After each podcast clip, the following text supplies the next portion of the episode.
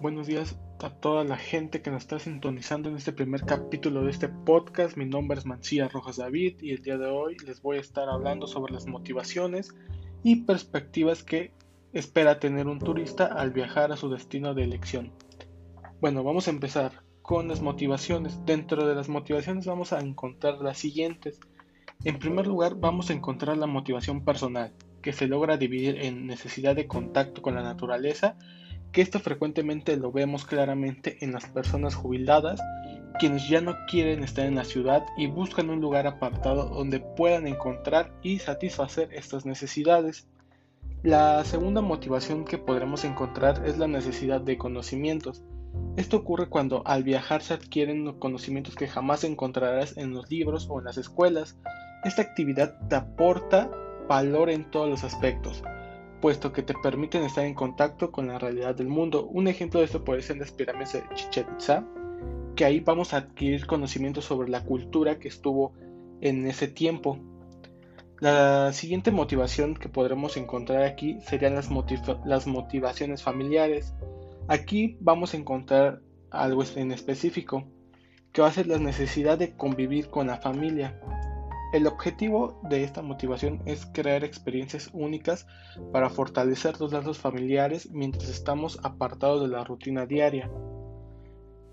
El último de nuestros motivos por el cual el turista desea viajar a un destino sería el siguiente, que puede ser las motivaciones sociales, que dentro de esta motivación social vamos a encontrar dos puntos que es la necesidad de imitación, que es donde muchas personas realizan desplazamientos de su lugar de origen a otro, porque para ellas es importante encajar en la sociedad y estar a la altura de todos, aunque se endeuden.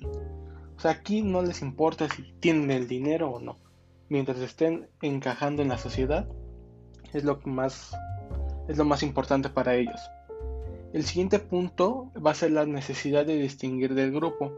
Aquí vamos a dar una explicación que dice que todas las personas cuando llegan a, de algún viaje hablarán de las experiencias vividas a personas cercanas a ellos, como por ejemplo sus familiares, haciéndose distinguir contándoles únicamente lo bueno, aunque en realidad hayan tenido sucesos negativos.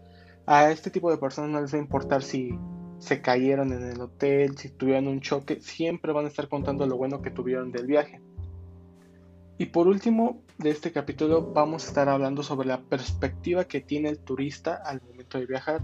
Uno de los elementos relacionados con la experiencia del visitante y su percepción de la imagen del destino se va a ir enfocada en el número de veces que ha visitado el mismo lugar, ya sea playa, centro comercial, lo que sea.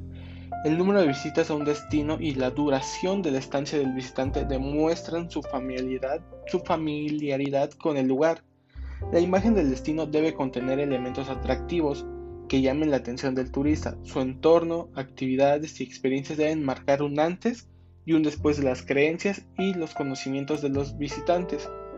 ¿A qué nos referimos con esto?